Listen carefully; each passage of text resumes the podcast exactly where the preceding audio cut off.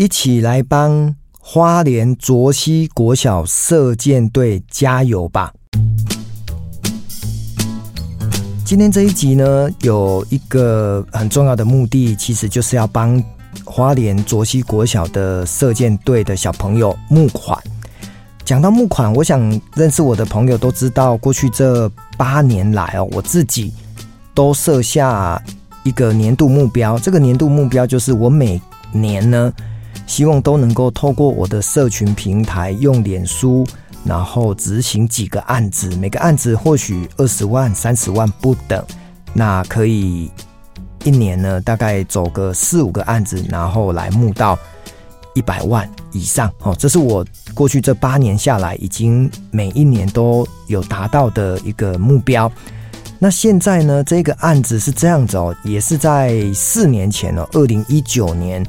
花莲的卓西国小的校长哦，田校长，他是我新认识的朋友。就是在四年前，因为有一次我到呃台东演讲，演讲的时候呢，认识一位彭小姐。那彭小姐得知呢，我喜欢帮助别人，那刚好有一次在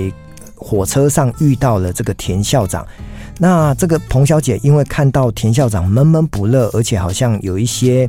心事的样子，那他们在火车上就聊了起来。结果彭小姐就发现田校长为了孩子呢，准备要到美国参加第一百三十五届的这个世界射箭的锦标赛募款而感到愁眉苦脸。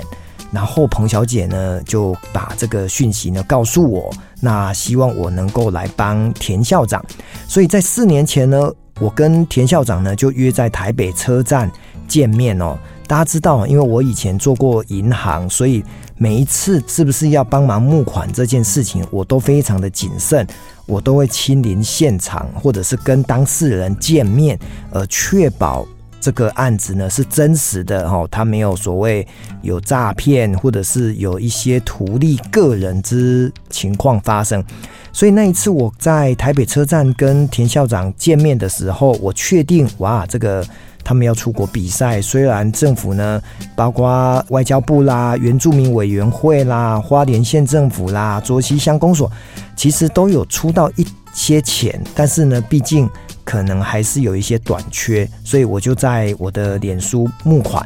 那那一次的募款呢，我就跟校长说，我来试试看，找一百个人，每个人看能不能就两千块，所以有二十万嘛，哈。但是呃，那一次呢还蛮踊跃的哈，就是超过了二十万，我总共募到了二十五万元哦，所以在那一次他们要出国比赛，也就很顺利的就能够到美国去参加比赛，甚至我还在他们出国比赛前十天，我自己呢从台南哦开车又到了花莲去帮这些。代表我们国家代表队的选手去帮他们鼓励，说一些祝福的话哈。那最后呢，他们真的是将士用命哦，得到了一个非常好的成绩，好像五金四银一铜，几乎就是一个团体冠军。那回国之后呢，也得到了花莲县长的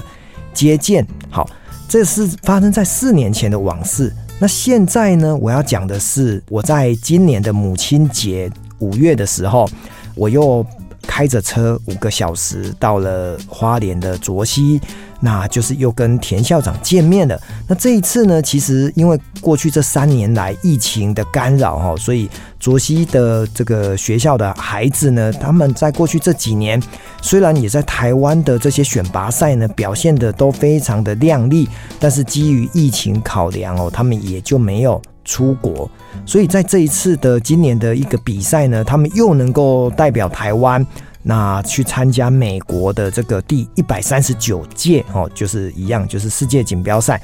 那校长呢，当然就想起四年前呢，我曾经帮他这个忙。所以他就在前一阵子就跟我说：“呃，嘉德兄，可不可以这一次呢也能够来帮忙募款哦？因为的确，呃，距离他们出国七月份要出国比赛，可能还有一点点的一个经费上面的落差。那我当然还是很乐意哦。所以这一次呢，因为跟四年前不一样的选手哈，所以我还是开着车到学校去帮孩子呢。”跟他们勉励一下，那也跟他们拍一张照，那把这样子的一个讯息，能够分享在我的脸书上面，目的就是让我的这个脸书的朋友看到之后呢，一样大家都可以一起来共襄盛举。每个人两千块，然后再积沙成塔，帮助左溪国小的孩子在今年的七月可以出国比赛。好，那我非常诚挚的邀请，如果你有听到这一集，